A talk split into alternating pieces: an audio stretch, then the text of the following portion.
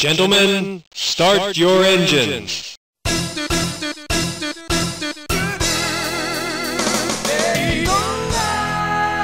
Daytona USA es quizás el primer acercamiento que muchos jóvenes tuvieron con el mundo de los videojuegos. Un juego al que también solían jugar gente no aficionada al mundo de las consolas ni, los, ni siquiera de los arcades.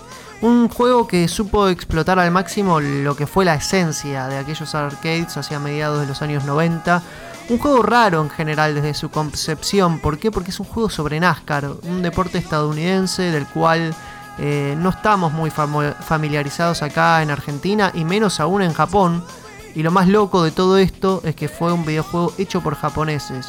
Un fenómeno parecido al de Winning Eleven o International Superstar Soccer, un deporte del cual hacia ese entonces, hacia mediados de los 90, los japoneses no estaban tan familiarizados y sin embargo lo hicieron y de qué manera, ¿no? Daytona es algo más para los jóvenes millennials, sobre todo también para los argentinos millennials. En este capítulo nos vamos a preguntar qué representó Daytona para esta generación, cuál fue la clave de su enorme éxito, ante qué obstáculos tuvo que enfrentarse y tuvo el mismo éxito en arcades que en consolas. Todas estas preguntas y otras vamos a tratar de responderlas a lo largo del siguiente episodio. Esto es Sopla Cartuchos.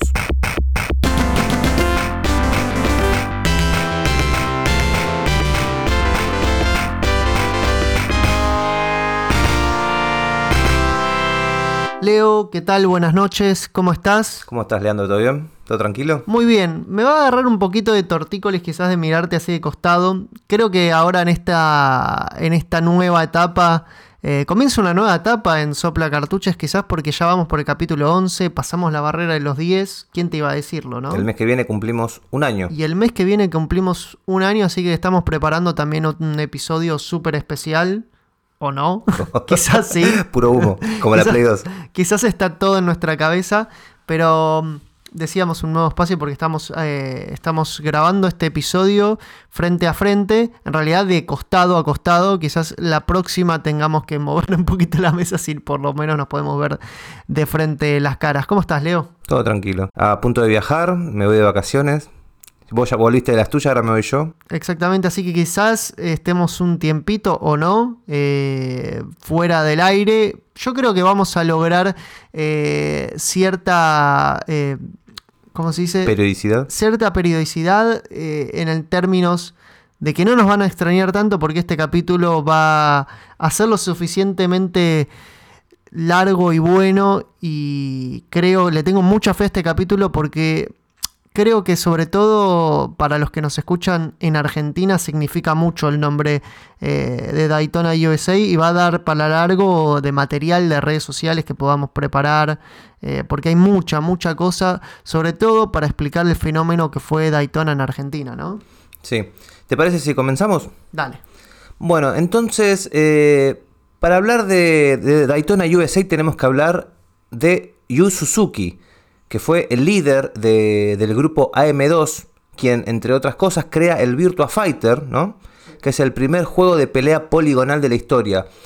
Este Virtua Fighter está eh, programado utilizando la placa Model 1, la cual fue creada en colaboración con General Electric Aerospace, o sea, la compañía aeroespacial de la, famosa empresa General Electric, que eh, curiosamente la empresa se encontraba en Daytona Beach, frente a la pista de Daytona. Sin embargo, eh, Virtua Fighter no fue el primer juego en utilizar esta, esta placa Model 1, sino que fue el Virtua Racing. Virtua Racing, juego que empieza eh, siendo pensado como una demo, ¿no? Para probar las capacidades del hardware. Eh, pero la verdad es que gusta tanto que termina convirtiéndose en un juego. Sí, el juego en principio, el Virtua Racing, no tenía un alma mater quizás, no tenía un, eh, un gran despunte, sin, sino más que el despliegue escénico que representaba ver un juego poligonal. Si bien ahora vamos a ir más a los antecedentes, Virtua Racing y de Daytona, pero mm, fue un éxito quizás incluso inesperado de una demo jugable. Y también hay que, hay que rescatar el nombre de Yu Suzuki, que mm, es una persona completamente adorada al nivel de un semidios para los fans de Sega. una persona que ha creado juegos eh, hermosos, históricos y, que el nombre de Yu Suzuki para mí es sinónimo de los mejores tiempos y las mejores creaciones de Sega. Y quizás es AM2 y Yu Suzuki.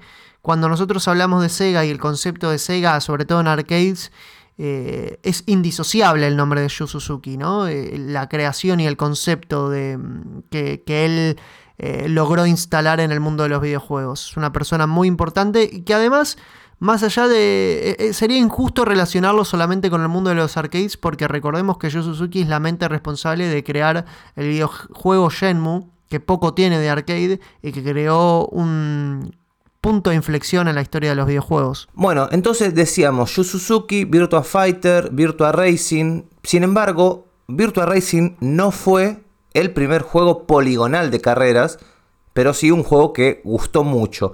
El primero fue eh, de la compañía Namco, el Winning Run, que salía para recreativas en 1988. Estamos hablando tres años antes. Fines de la década de los 80 y ya Namco ahí había clavado un juego de carreras poligonal que se veía que era un juego de otro tiempo para aquel entonces. Sí, totalmente. En este caso utilizaba la placa Namco System 21, con la cual se crearon eh, también, por ejemplo, el Air Combat, el, Galaxian 3. Eh, en 1991, Namco saca el Winning Run 91. Y ahí comienza una competencia eh, para ver cuál era el el arcade de carreras más llamativo, ¿no? Entre el Winning Run de Namco y el Virtua Racing de eh, Sega. Sí, ahí se empiezan a matar entre Winning Run y Virtua Racing. Una pelea igual que trasciende el mundo de los videojuegos de arcades de eh, particulares de conducción, sino que es una pelea entre Namco y Sega que va a monopolizar casi todo, toda la historia del arcade en los años 90. Sí, una linda pelea. Una, una, guerra fría de las lindas de, aquel entonces. Bueno, eh, entonces en el año 1993 Namco rompe el tablero y saca Rich Racer, el cual utiliza la placa Namco System 22.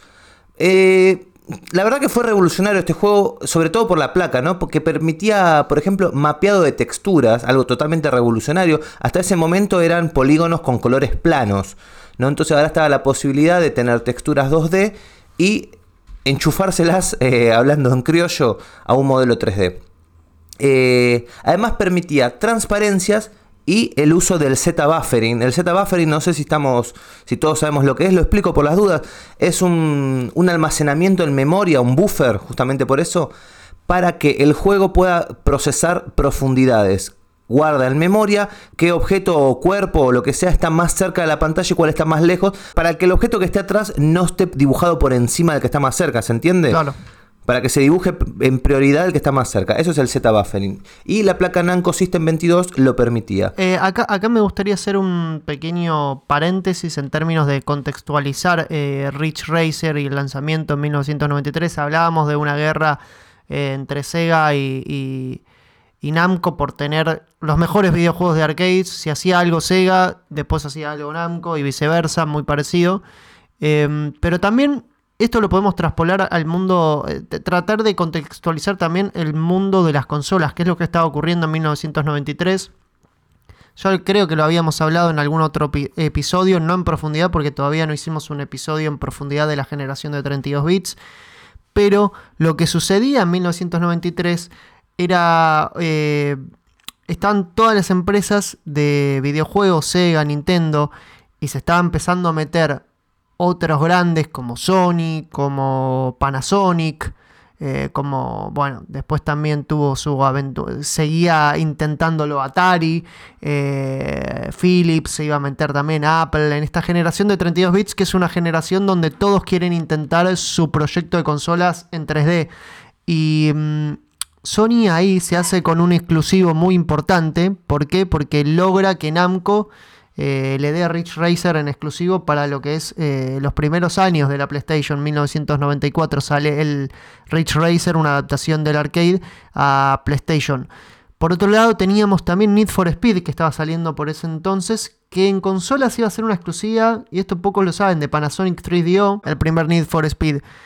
Y después teníamos ahí a Sega con Virtua Racing, que lo iba a tratar de insertar en el mundo de las consolas. Em, pero a Sega le faltaba algo, ¿no? Porque Virtua Racing el mundo de las consolas no llega a.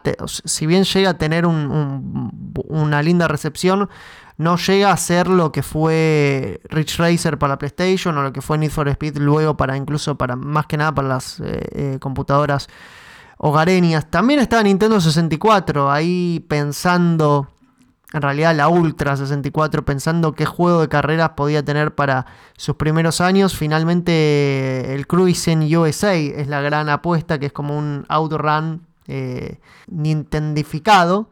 Eh, pero ahí había como una preocupación por parte de cada una de las empresas de, que están por lanzar o que ya están en la última etapa de lanzar su consola en 3D, de tener un buen juego de carreras que sea lo más parecido a lo que se veía en arcade.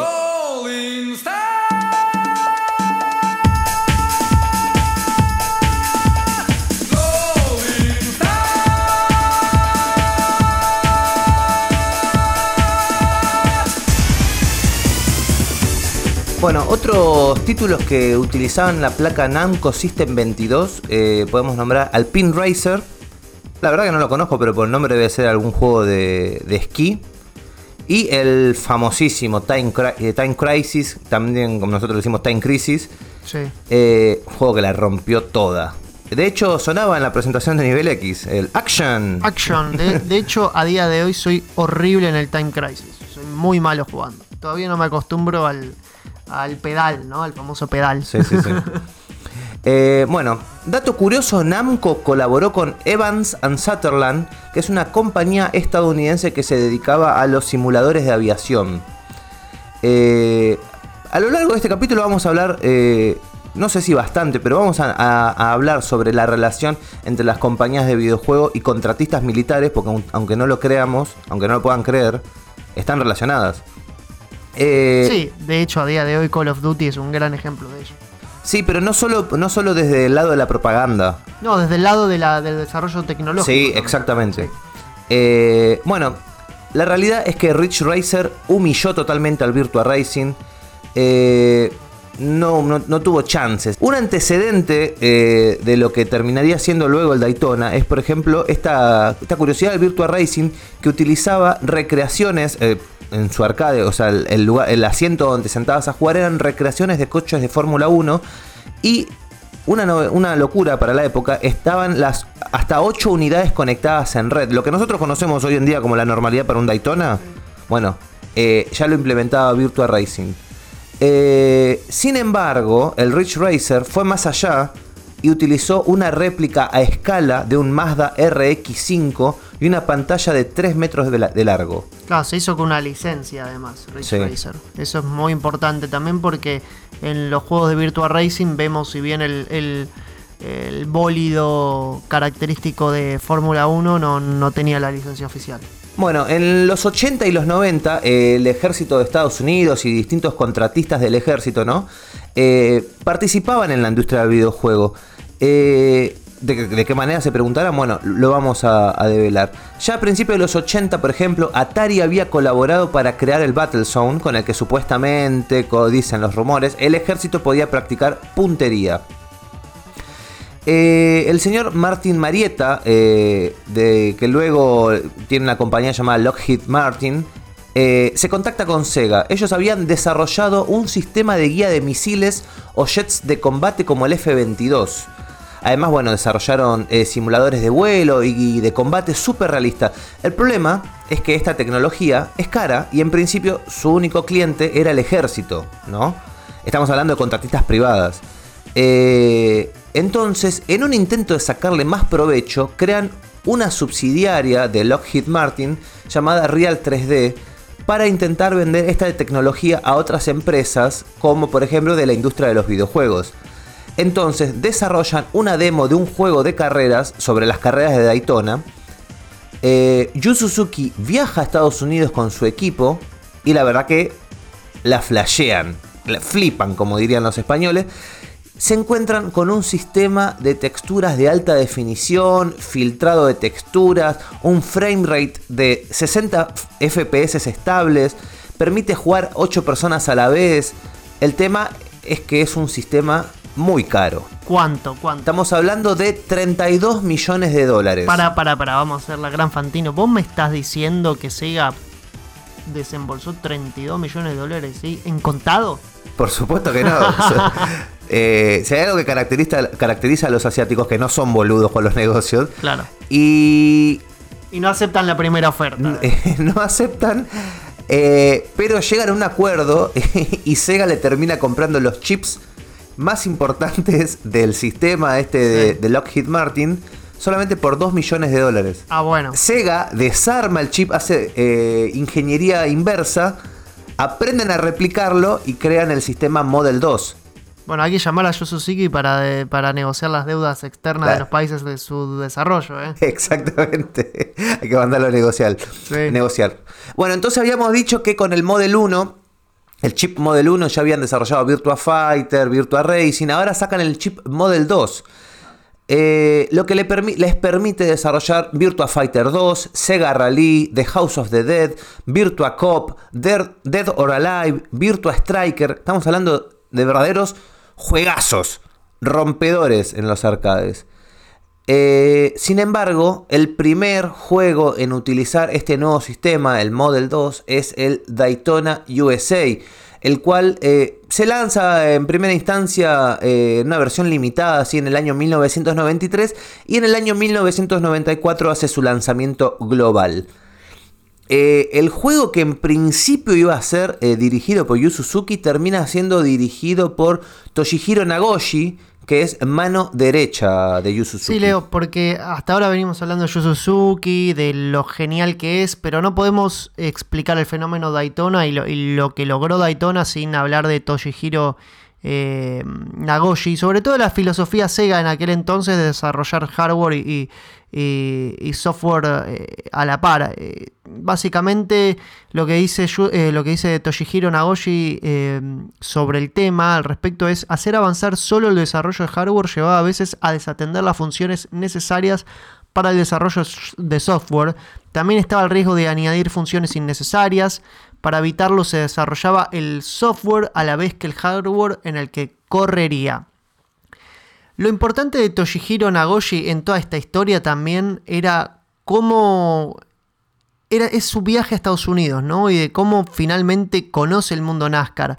Decíamos que Virtua Racing era un juego que estaba destinado a emular supuestamente la Fórmula 1. Bueno, Daytona quería seguir el mismo camino, es decir, ser un juego de Fórmula 1 también, pero algo cambió. Y eso fue el viaje de Toshihiro y obviamente también Suzuki a Estados Unidos. Sobre ese viaje, eh, Toshihiro dice, cuando fui a Estados Unidos a tener una reunión sobre el sistema de hardware Model 2, la reunión que citábamos recién, compré entradas para el NASCAR. Era la primera vez que veía una carrera así, ya que en Japón el automovilismo se asocia a la Fórmula 1. Fue una experiencia muy novedosa. En Japón el, el automovilismo, en la Fórmula 1 en aquel entonces era eh, eh, furor total. Teníamos el gran premio, está el Gran Premio de Suzuka en Fórmula 1 que acostumbraba a cerrar los calendarios eh, de la Fórmula 1, era todo un evento, había un gran fanatismo también por la figura de Ayrton Senna una persona muy querida en, en Japón y en general el mundo del automovilismo. Y en los Gran Premios de, Ja- de Japón, por ejemplo, nos dieron episodios históricos como aquellos enfrentamientos entre Alain Prost y Ayrton Senna que terminaban los dos eh, sacando el uno al otro de, la pista y definiéndose los campeonatos en Fórmula 1. Durante mucho tiempo se definían los campeonatos de Fórmula 1. El campeón se definía en, en Japón, por eso era tan importante para los japoneses la Fórmula 1 y de a poquito van insertando, sobre todo a partir de la década de los 90, se van insertando pilotos de Fórmula 1 eh, japoneses. Eh, se me vienen los nombres de, eh, Shinji Nakano, que fue, por ejemplo, en 1998 compañero, compañero del argentino Esteban Tuero en Minardi. Había toda una, una Ukio Katayama también que logra varios puntos y después, sobre todo en los años 2000, empieza a desarrollarse mucho más. Pero también hablaba de esa relación con Ayrton Senna porque eh, la empresa Honda era quien proveía de motores al McLaren de Ayrton Senna y por eso estaba esa relación tan estrecha de Japón y los éxitos deportivos de, de Ayrton Senna. Volviendo un poquito a la historia de Nagoya, me fui un poquito por las ramas, hablar de Fórmula 1 quizás a casi nadie le interese, o sí, eh, pero tiene que ver con esta historia, porque Nagoshi vuelve determinado a convencer a los japoneses de que no había que hacer un juego de, de Fórmula 1, había que hacer un juego de NASCAR. Y uno llega. Yo, yo, yo realmente, o sea, creo que Nagoshi tenía que estar muy convencido para convencer a los japoneses. Los japoneses dijeron, ¿qué? ¿NASCAR? Nosotros somos Fórmula 1. ¿Nani? Literal. Dice al respecto. Eh, fue una gran responsabilidad para mí, pero al mismo tiempo fue un juego que implementó por primera vez una nueva tecnología. Dirigir la creación de un juego así es algo que no sucede muy a menudo y fue una gran apuesta emprender esta nueva tecnología en un deporte completamente desconocido para nuestro eh, país. A ver, decíamos, eh, Nagoshi va a una carrera de NASCAR, se queda re con el espectáculo que es brutal, ¿no? Y dice, cuenta al respecto en una entrevista, vi tantos videos y leí tantos libros sobre NASCAR como pude. Pese a todo era complicado transmitir la fascinación por las carreras al equipo japonés. Imagínate, ¿no? Ahí eh, Nagoshi mostrándole los, los videos, los libros. Eh, como decíamos, los japoneses seguían muy firmes con el tema. No hay que hacer un Virtual Racing 2.0, ¿no? Eh, lo cierto es que, ah, es Nagoshi se tomó tan en serio el trabajo que se compró un coche deportivo y empezó a intentar manejarlo también. Y incluso también vio Días de Trueno más de 100 veces esta película también de, de autos. Era, no se le ocurrió una idea, otra idea para implicarse más que esto. Comprarse un auto deportivo, ver Días de Trueno, ir al NASCAR. Lo cierto es que finalmente logró convencerlos a los japoneses de que hacer un juego sobre NASCAR iba a ser un éxito mundial, no solamente en Japón. Y la verdad es que no se equivocó, ¿no? La clavó el ángulo, golazo. Bueno, eh, es imposible pensar en Daytona USA sin pensar en la música, ¿no? En ese famoso grito. Eh, al día de hoy, después de tantos años, sigue clavado en nuestra, memoria, ¿no? Y bueno, el artista elegido para hacer la música de este juego es eh, Takenobu Mitsuyoshi, mítico compositor de Sega que además es el que pone la voz al juego, eh, cosa que hasta ese momento no era tan común. El sistema Model 2 del que estábamos hablando eh, no estaba listo para procesar sonido porque la, lo, que, lo que se había desarrollado era solamente la parte de video. Eh, sin embargo, eh, lograron samplear la música de, de, Takenobu Mitsuyoshi en el famoso chip Yamaha YM3812 y de esta manera eh, pudieron, pudieron agregarle música ¿no? al sistema Model 2. Sí, la, música la, clavaron en el ángulo con el Daytona hasta día de hoy. Es creo que la banda sonora cuando ingresas a un arcade lo que más se escucha es la música y el grito de Daytona. Habíamos hablado al principio y tiramos una puntita de, qué pasó con Daytona en el mundo de las consolas y contra quién le tocó competir. Habíamos hablado de eh, esta mm, misión que tenía cada empresa que estaba desarrollando eh, una consola para las tres dimensiones de también crear un buen juego de conducción. Y ahí aparece PlayStation Sony que se hace ni lenta ni perezosa, se hace con los derechos de, de Ridge Racer para la nueva PlayStation. Es una muy buena versión, la que sale en 1994. Y AM2 no se quiere quedar atrás, entonces va a empezar a trabajar una versión de Daytona para la consola de Sega destinada a destronar a la PlayStation, que era la Sega Saturn. Hay un pequeño detalle que Rich Racer sale en 1994 y el Daytona para Sega Saturn sale un año después, en 1995, como parte de lo que fue el catálogo de lanzamiento de la consola en su versión occidental. Em, decíamos, la versión de PlayStation de Rich Racer, si bien no llega a ser como la del arcade, es bastante decente. En cambio, la versión de consolas del Daytona para la Saturn fue un desastre. Eh, hay que decirlo, ¿no? Con unos 20 FPS y texturas muy pero muy pobres. Eh, era un problema, yo creo más de la consola quizás que de, de las incapacidades de Yu Suzuki y el equipo de AM2. Eh, a Saturn le costaba mucho, era una consola que estaba destinada inicialmente a hacer grandes juegos en dos dimensiones, pero el contexto la empujó a hacer juegos en tres dimensiones. Los juegos en dos dimensiones en Saturn rinden muy bien, los juegos en tres dimensiones les cuesta muchísimo. Cometieron un grave error, es que los polígonos eh, Saturn no los procesa como triángulos, como el resto de los sistemas, los procesa como cuadrados. Son millones de cuadrados. Entonces a los desarrolladores les costó muchísimo cambiar de paradigma. Y, tardó muchísimo en llegar a, su máximo potencial en cuanto a 3D. Y aparte, bueno, lo que decís vos, que no estaba pensada para 3D. Por ejemplo, hay un video del Tom Raider que, se ve que todas las texturas son falsas. Son todas eh, texturas planas que, que, rotan con respecto a cómo vos girás la cámara y te hacen creer que, son, que es un modelo 3D, pero en realidad no hay nada 3D estás en un mundo 2D. Es tremendo. Quiero salir además en defensa de AM2 y de Yu Suzuki en estos términos de que el desastre del primer Daytona para Saturn no es culpa de ellos. En primer lugar por esta incapacidad propia técnica de la Saturn. En segundo lugar porque obviamente el mercado de los videojuegos nos tiene acostumbrados y los tiene lamentablemente acostumbrados a los trabajadores de los videojuegos, de la industria, a sufrir muchísimas eh, presiones para sacarlo lo antes posible. El famoso crunch. Exactamente, tenías a Namco respirándote y mojándote la oreja con eh, PlayStation. Y Sega necesitaba sacar algo ya. Y qué mejor para aplastar a Namco y para aplastar a PlayStation que sacar un, un Daytona para Sega Saturn. La, esta versión tuvo que regrabar voces. Se, se utilizaron finalmente eh, instrumentos reales. Y fue eh, digamos, no fue lo que esperaba Sega finalmente para, para estar a la altura menos del arcade y aún tampoco mm, logró estar a la altura del Rich Racer eh, de PlayStation. Pero decía, quiero también defender la labor de AM2. ¿Por qué? Porque finalmente en 1997... Eh, eh, Yu Suzuki y AM2 se embarcan en un ambiciosísimo proyecto que es Shenmue, que inicialmente iba a ser para Saturn.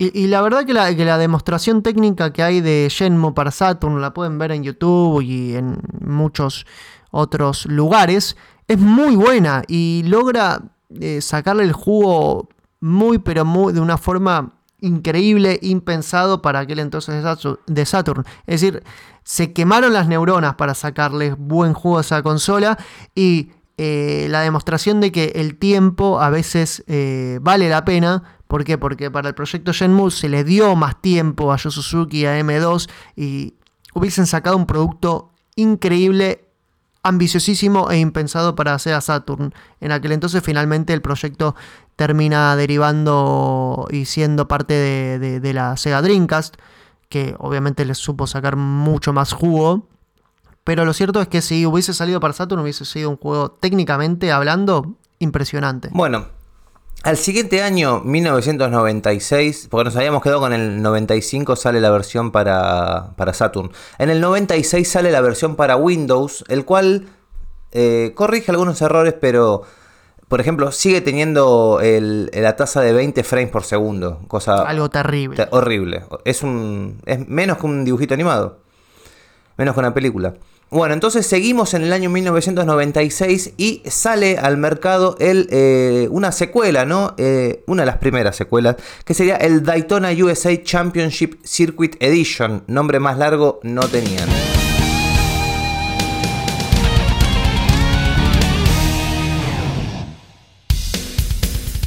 Sigue teniendo muchos problemas comparado con el arcade original, pero es bastante mejor, ¿no? Que entregas anteriores.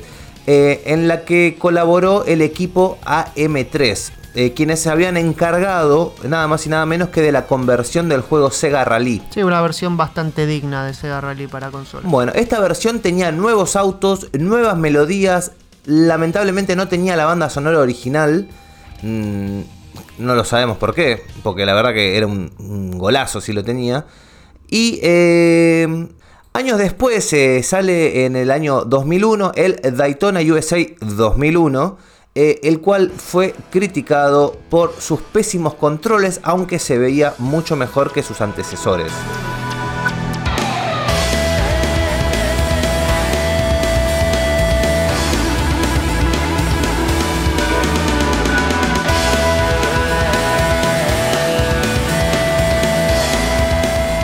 Sí, lo tenemos acá, lo probamos un par de veces al, Daytona para Dreamcast. Es un juego que eh, se ve muy bien, que por primera vez podemos decir que la versión hogareña del Daytona llega a estándares aceptables.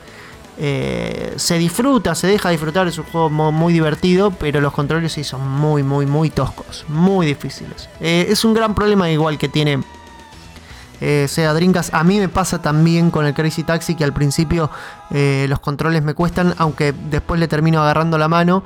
Con el, con el Daytona me costó mucho y creo que a día de hoy soy horrible todavía jugando al Daytona en Dreamcast. Bueno, en 2011 por fin, por fin se hace justicia a 27 años del lanzamiento original. y sale un port directo del arcade para Xbox Live y PlayStation Network, el cual es considerado una adaptación perfecta del juego original. Tarde, pero seguro. Me encantaría probarlo con, con la palanca de cambio, con el pedal y con el eh, con el volante como para decir sí, se acerca. Así que les vamos a dejar nuestro CBU para que nos depositen. Así Por favor, o si quieren también, eh, si hacemos una gran colecta, nos podemos comprar un, arcade directo. Lo estuvimos viendo en Mercado Libre. ¿Cuánto salía? Dos millones de pesos. Sí, más o menos, sí, nos falta un poquito. Nos falta un poquito o que tengan más visualizaciones nuestras. Perdón, más escuchas nuestra, nuestros capítulos.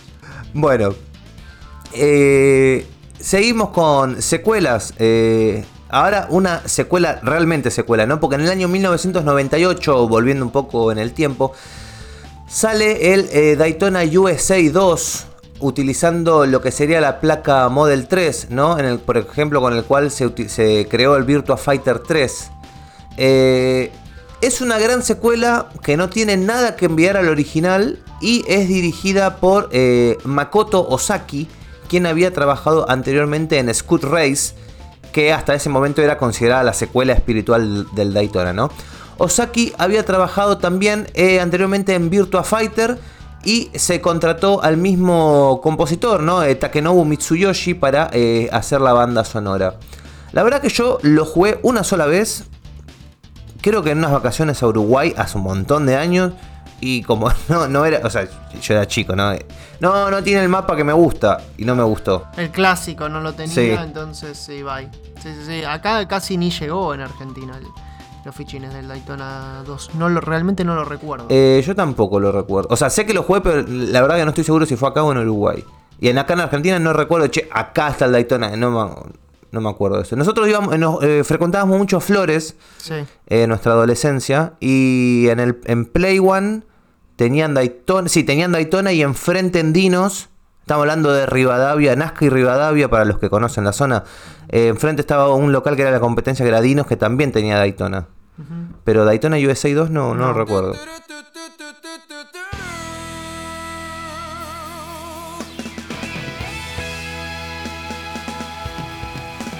Bueno, en el año 2009 aparece el Sega Racing Classics, que es un remake del Daytona USA original, antes de, que salga el port eh, definitivo que fue en 2011, ¿no? En 2009 entonces sale el Sega Racing Classic, al cual le quitan todas las referencias a Daytona. La verdad que algo bastante raro, quizás perdieron, habían perdido la licencia. Es una copia literal del juego, pero en ningún lado dice Daytona. Rarísimo. el alma. Le sacan el alma. Son coches genéricos, una carrera genérica. Es más, a la canción ni debe ser la misma. Porque si la canción dice literalmente Daytona. Let's go to win. Eh, y en 2016 sale Daytona 3 Championship.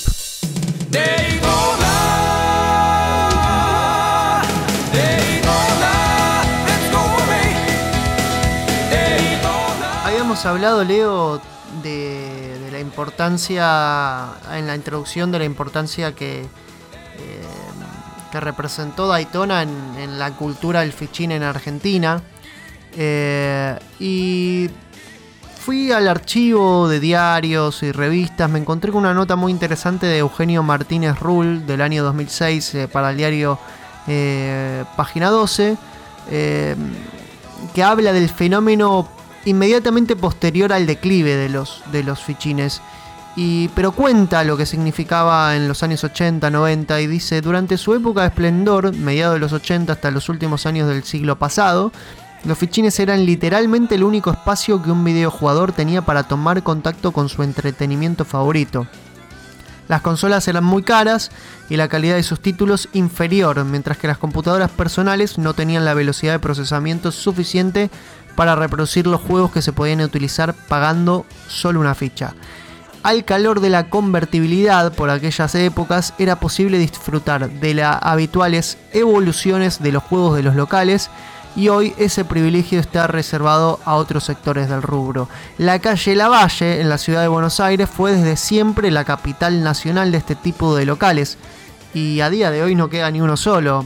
Ya en 2006 no quedaba uno solo, a día de hoy eh, la calle Lavalle, de hecho, incluso está, eh, eh, está muy, muy en, en, el ocaso comercial, si se quiere también hablar hay iglesias evangélicas donde hubo en su momento arcades, la verdad que me, me, parte un poquito el alma. Y hoy los fichines casi exclusivamente se encuentran en lo que son ciudades de la costa atlántica, eh, formando parte del folclore de, irse de vacaciones y jugarse unas partiditas de fichines a la noche. Sí, ir, ir a Mar de Plata y no pasar por el Sacoa es, no, ir a Mar, no, es, no es ir a Mar de Plata. No es ir a Mar de Plata, es, es parte, es el lago marino y, el, la playa Bristol y el Sacoa son tres eh, plazas obligatorias en Mar del Plata. Otro polo de atracción, además de, la calle Lavalle, en su momento para los que vivíamos más en el oeste, era Nazca y Rivadavia, vos bien lo dijiste, con los clásicos Playland de un lado, Dinos del otro, enfrentados, polarizados. Y algo los unía a los dos, que era la presencia de varias cabinas de Daytona y se armaban super partidas. Después ya posteriormente, hacia avanzados los años 2000, era el lugar del Pump It Up o del Dance Dance Revolution. Más el Pump It Up acá en Argentina pegó. Eh, fue, digamos, el último tiro que tuvieron los fichines en, Argentina. El fenómeno Pump It Up. Antes eh, lo había sido el fenómeno Daytona. Pero hay un nexo entre Daytona USA, los videojugadores argentinos y los fichines. Eh, en Argentina hay una particularidad histórica que es el fenómeno nivel X. El programa, por si no se escuchan por fuera de Argentina, era un programa del canal Magic Kids, un programa de videojuegos que se emitía eh, diariamente de lunes a viernes, si mal no recuerdo. Creo que sábado y domingo no tenían emisión. Creo que había repeticiones. Había repeticiones sábado y domingo, tenés razón. Media hora al día, había especialistas, eh, habían entrevistas, había una sección de internet eh, allá por los primeros tiempos de, aquel fenómeno. Y había algo que hacía que acercar al programa con su gente, que eran los torneos de Daytona, USA. Eh, quizás eh, fue esto lo que hizo tan popular a nivel X eh, en Argentina o viceversa, quizás también fue... retroalimentación. Claro, exactamente. Eh, siento que Nivel X apostó todo a hacer crecer el torneo de Daytona, convirtiéndose quizás en uno de los primeros y uno de los principales, digo, y masivos eventos gamers en Argentina durante la década de los 90. Fue un fenómeno total y absoluto. Eh, todos conocíamos los torneos de Daytona. Empezaron en la ciudad de Buenos Aires, se ampliaron al conurbano bonaerense y terminaron incluso federalizándose, llegando a varias provincias. Yo recuerdo que en los primeros tiempos eh, los torneos de Daytona tenían tres premios, se los daba a los tres primeros. Eh, se hacían como secciones eliminatorias.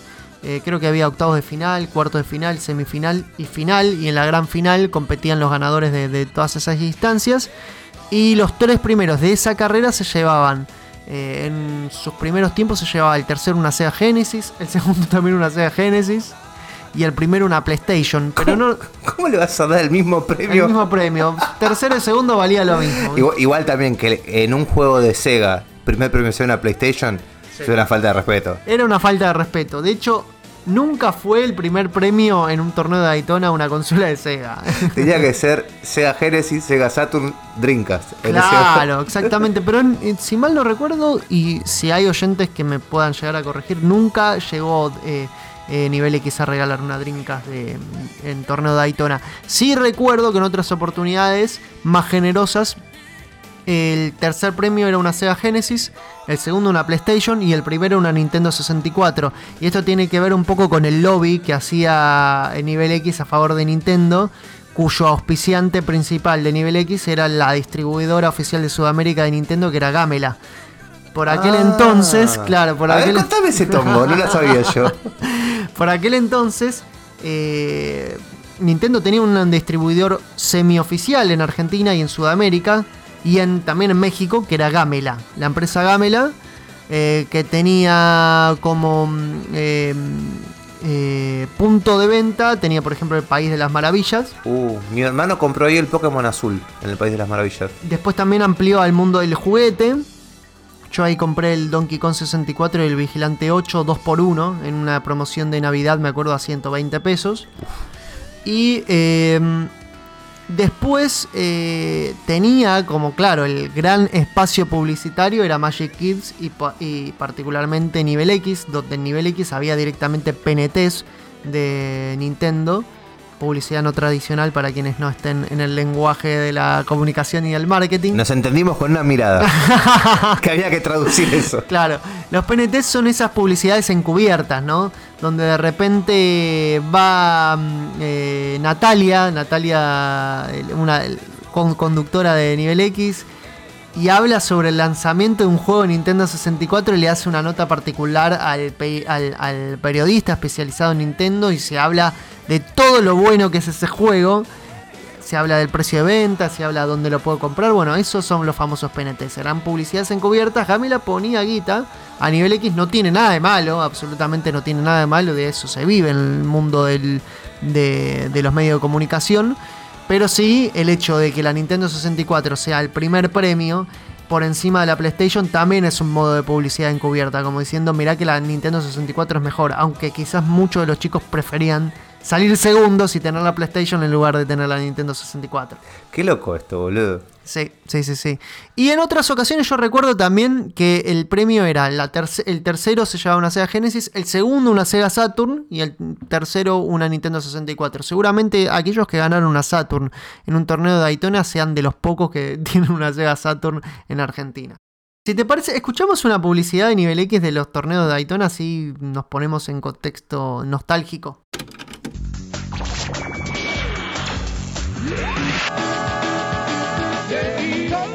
X te invita a un nuevo torneo Daytona.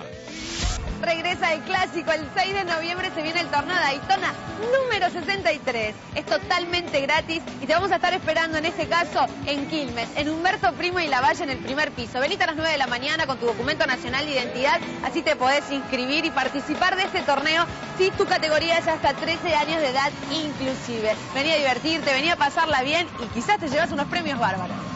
En Nivel X, Daytona USA en Buenos Aires, Argentina. Acá, en Magic Kids.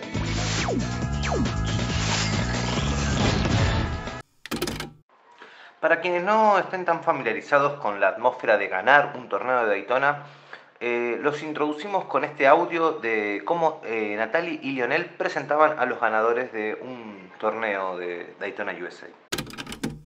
Federico con el número 44 de Comodoro Rivadavia. 56 Nahuel haciendo el signo de la paz. El 39 lo tiene Germán. El 51 Víctor. El 65 Emiliano. Y el 70 Gabriel. Jugadores a sus puestos. Vamos a ver quiénes son los primeros. Y Emiliano, primero, muy bien, ¿no? Bueno, mucha suerte para la final. Vamos a hablar ahora con Germán. Él salió segundo en esta carrera. ¿Qué, qué te pareció? No lo puedo creer.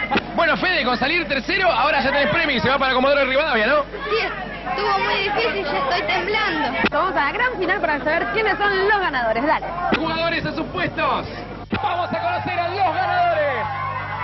Fuerte el aplauso para el número 16, Juan, que lleva puesto. Fuerte el aplauso para Leandro con el número 23. En el primer puesto lo tiene Germán. A Germán se lo vacionó desde el primer momento, ¿eh? Hacemos el auspicio y volvemos con los premios, dale.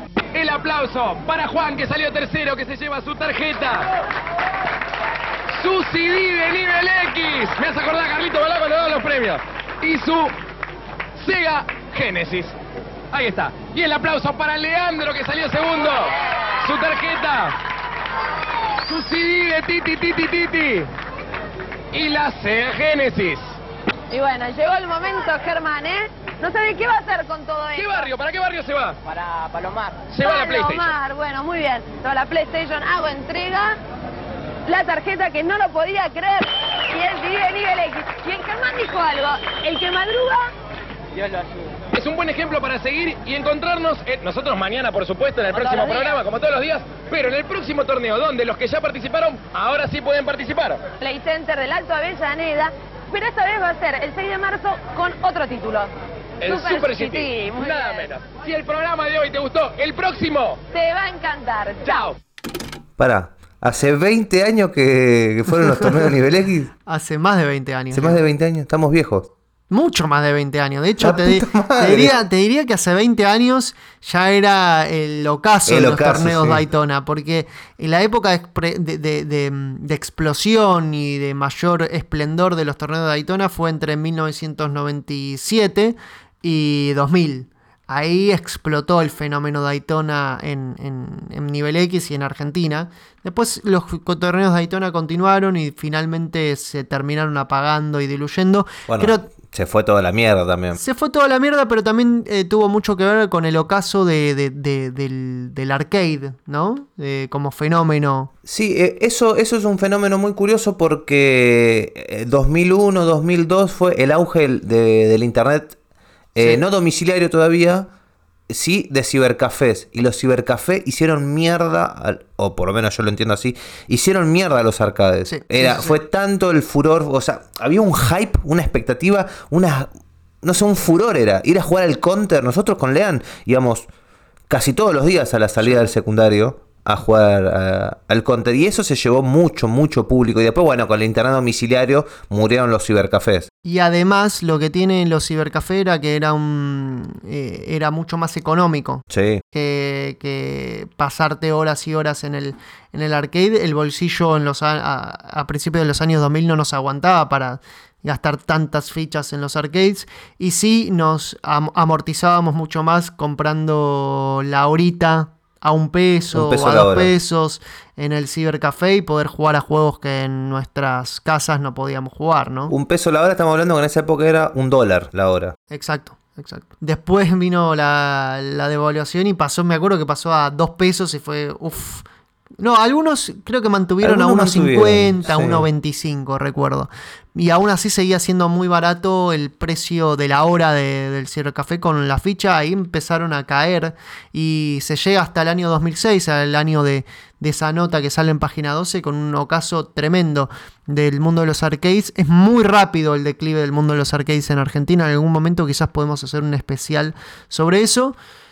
Pero el fenómeno Daytona yo creo que persiste a día de hoy eh, gracias también al fenómeno de, de- de- de cómo sobrevivió en la costa atlántica los arcades. Y hoy por hoy eh, al lugar donde vas a jugar eh, a un arcade vas directo, por, por lo menos yo voy directo a jugar al Daytona. Digo, sí, quizás me juego unas partidas de, de House of the Dead, pero mi, mi predilecto es el Daytona. Es un fenómeno que a día de hoy persiste, pero como una cultura de nicho. Yo hace un montón que no voy, pero antes cuando frecuentaba más flores, sí, iba todo. Siempre que pasaba era una o dos fichitas al Daytona. Igual también el de House of the Dead, me hiciste acordar. Bueno, que también es de la misma, del mismo equipo, ¿no? Exactamente. Pero hace un montón que no juego.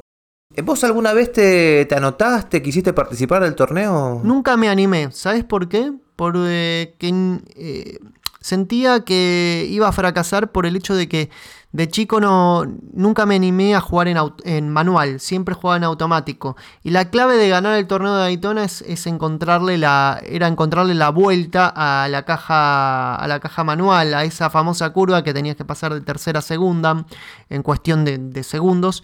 Y la verdad es que las veces que lo intenté siempre daba trompos y terminaba jugando en automático. Recién muy de grande pude encontrarle el gustito a jugar en manual. Creo que desde que aprendí a manejar en realidad. Antes no, no me animaba y ahí sí pude ganar por fin varias carreras y creo que a día de hoy estaría en condiciones de anotarme un torneo de Daytona. Así que, que si en algún momento eh, nivel X ahí quiere resurgir este enorme fenómeno, yo creo que van a tener una fila muy interesante de, de- De viejos. de viejos como nosotros queriéndose anotar a, a cumplir cuentas pendientes, ¿no? Exactamente. En mi caso, yo vivía, eh, toda mi infancia la vivía en Ramos Mejía y una vuelta se... Siempre hacían los torneos en la Loma del Orto para mí. Eh, yo era chico, no tengamos en cuenta. Eh, pero una vez hicieron el torneo en el shopping de, de Aedo, el Show Center Aedo, que quedaba mm, 10, 15 cuadras de mi casa. Y dije, bueno, esta es nuestra oportunidad de, de anotarnos. ¿Cuál es el problema? Nosotros, Sí. nosotros éramos bichos nocturnos y, y nos, nos levantamos, nos acostábamos tarde y nos levantamos más tarde aún. Y levantarnos 10 de la mañana, 9 de la Era muy- mañana, Muy, complicado. imposible. Nos venció el, el sueño. Y y tenía esa particularidad del torneo de Daytona de ser muy diurno. Eh, para mí sí, para mí, para mí era imposible, era madrugar. Así que la única, la única chance que tuve de anotarme cerca de casa, con posibilidades reales de ir, porque no me quedaba lejos siendo un niño, eh, bueno, se vieron diluidas por la falta de disciplina a la hora de, levantarme. El, Show Center de Aedo fue una sede, si mal no recuerdo, del Daytona USA. También eh, Playland en Flores fue una sede mu- histórica muy importante. No recuerdo si se hayan hecho eh, torneos también el Dinos de, de NASCAR Rivadavia. Creo que no. Pero recuerdo torneos también en Quilmes. Recuerdo también torneos en, en shopping. Si mal no recuerdo, en el Alto Avellaneda deben haber hecho en alguno. no- Porque también el fenómeno arcade estaba muy enraizado en los shoppings. eh, Centros comerciales para los- los extra- extranjeros. Exactamente, en los centros comerciales, que también eran un nuevo fenómeno en la década de los fines de los 80, principios de los 90 en Argentina, y también tiene que ver con un poco con el fenómeno del arcade, de cómo se va sociabilizando, ¿no? Y se va puliendo, se va mm, eh, sacando los vicios, ¿no? El arcade, porque antes era una cueva de, de, de- de mala muerte, ¿no? El arcade y se termina infantilizando. Bueno, parte de ese proceso de la infantilización de los salones de arcades tiene que ver con, con eso, con la inserción en los centros comerciales también. Tiene que ver, y creo que, que- que funcionó mucho el Daytona como eh, lugar para, para lo- los chicos. Eh, aunque el Daytona también fue un fenómeno, como bien decíamos al principio de- de- de- del capítulo, un fenómeno que atrajo mucho a gente grande. Yo me acuerdo mi, mi padre queriendo mm, subirse al Daytona y le encantaba manejar en el Daytona. Eh, obviamente lo hacía con la caja manual. Eh, yo le terminaba ganando a veces porque, bueno, viste, nosotros teníamos esa facilidad con los videojuegos que nuestros padres no tenían. Pero fue un, fue un fenómeno que acercó bastante también a otras generaciones, como dijimos. Si te parece, para ir cerrando, Leo, eh, retomamos algunas de las preguntas que nos hicimos en la introducción. ¿Qué representó para Daytona para esta generación? Creo que significó también un punto de encuentro, eh, un lugar eh, en el cual hablábamos en los recreos de- de- del torneo de Daytona y de, cómo y, de perfeccionarse en esa práctica. La clave de su gran éxito creo que fue eh, en parte el hecho del apoyo que le dieron las empresas en ese entonces a, a poder eh, em, generar videojuegos de conducción con tecnología de punta, ¿no? Eh, si Sega no hubiese apostado por, eh, invertir eso y por la, gran muñeca negociadora que tuvieron, no hubiese sido posible un fenómeno como el Daytona. Y además, otro, otro, la clave del éxito también fue la competencia, ¿no? Eh, creo que, ahí había una linda competencia entre Namco y Sega de, generar los mejores juegos de conducción y sacaron esa competencia sacó lo mejor de ambas compañías. Y por último, la última pregunta, si tuvo el mismo éxito en arcades que en consolas, creo que Definitivamente no. definitivamente no, Sega no pudo. Eh, sí quizás pudo hacer la versión más fiel posible allá en los últimos tiempos de la Dreamcast en el año 2001, pero recordemos, año 2001 ya año de la muerte de Dreamcast, ¿no? Eh, como en su lecho de muerte recién Sega pudo hacer una versión relativamente digna del Daytona tras tantos años de, intentarlo y no, y no, y no lograrlo. Tristemente el port directo termina no saliendo para una consola de Sega, termina como dijimos para Xbox Live y PlayStation Network. A mí lo que me lo que me lo que me apasiona de la historia, más allá de, de la nostalgia, ¿no? y de haberlo jugado, lo que me apasiona es la dirección, la, la relación directa que hay entre el Daytona USA y y el- el- la industria bélica. Sí, Es tremendo. es tremendo. Es como para la gente que dice, no, los videojuegos no se pueden mezclar. con-". ¿Cómo no, macho? Estamos hablando de contratistas militares proveyendo de, de hardware para la realización de un videojuego. Es tremendo. Sí, y, otro fenómeno interesante también para analizarlo por fuera del mundo de los videojuegos es el proceso eh, de asimilación cultural que, lleva adelante eh, algunas empresas de Japón, de, de agarrar ciertos hitos de la cultura occidental y hacerlos de forma muy exitosa, lo hicieron con el fútbol, eh, en pleno... eh, eh, también tiene que ver el, eh, el Mundial Corea-Japón, la, la expectativa que había por el Mundial Corea-Japón y la inserción del fútbol en, en Japón, y eso los llevó también a, a- a desarrollar un producto.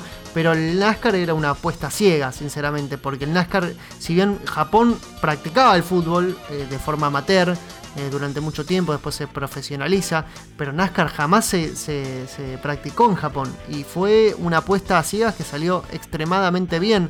También otro fenómeno de, de- de- de- captar la esencia occidental por parte de Sega es, es- la creación de Sonic, ¿no? Como un, un, eh, un, eh, ícono que buscaba eh, reflejar esa rebeldía de la generación X de los años 90, en contraposición a lo acartonado del plomero de Nintendo.